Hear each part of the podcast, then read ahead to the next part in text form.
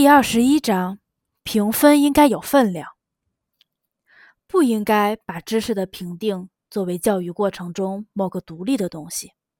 只有当教师与学生是相互信任、保持善意的关系时，评分才能作为积极脑力劳动的刺激因素。如果你愿意的话，评分也会成为一个最细腻的教育工具。根据学生对待教师给他的评分态度，可以准确无误地判断他对教师的态度，也就是他有多信任和尊重教师。关于知识的评定，我想提几点建议：评分可以少，但每个评分都应该有分量。有意义。第一，在我漫长的教育生涯中，我教授过中学教学计划的几乎所有课程，除了绘图。我从不对学生在第一节课上回答问题的情况打分，甚至是回答两三个或者更多问题。评分应该包括学生在某个时期的学习状况，涵盖几种学习形式。比如回答问题、对学生回答的补充、书面作业、课外阅读、实践性的作业等等。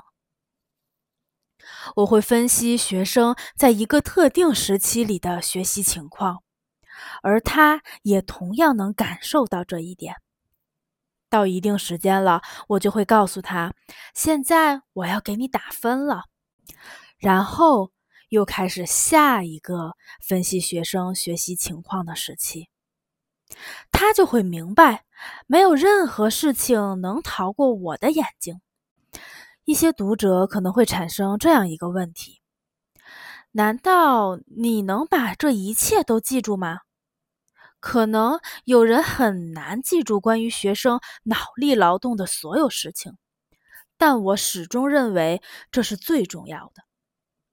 难道忘了值得注意的东西，还能同时进行教育和教学吗？第二，如果学生因为这样或那样的情况不能掌握知识，我也从不会给出不及格的分数。没有什么比认为学生前途无望、一无所长更能使他痛苦的了。灰心丧气、抑郁不欢这样的情绪会严重影响学生的全部脑力劳动。使他的大脑变得麻木。只有乐观，才是生气勃勃的小溪，才能滋养思想的河流。郁郁不乐、苦闷沮丧，只会导致管理情感冲动和思想感情色彩的皮层下中枢不再刺激理智去劳动，而且还会束缚理智。我一直都力求让学生相信自己的力量。如果学生有求知欲，但却不会学习，就应该帮助他，哪怕只是向前走一步，而这一步将成为思想的情感刺激、认知乐趣的源泉。永远不要急于打出不及格的分数，请记住，成功的喜悦是促使孩子变得更好的强大情感力量。请注意，永远不要让孩子内心的这种力量消失。如果没有这种力量，任何教育技巧都无济于事。第三，如果你看到学生对知识还很模糊，对所学事物和现象的认识有不明确的地方，那就完全不要给任何的评分。我教的每个班上都有这样一个学生。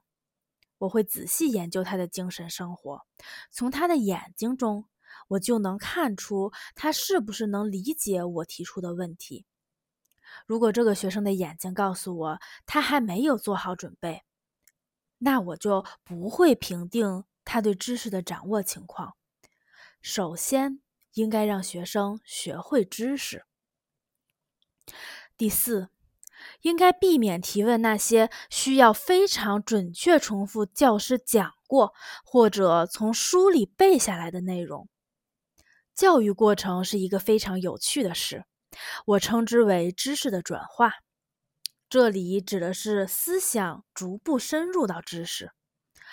当学生每次回看以前学过的知识时，都会在一些事例、现象和规律中发现新的东西，并研究分析这些事例、现象和规律的新方面、新属性和特点。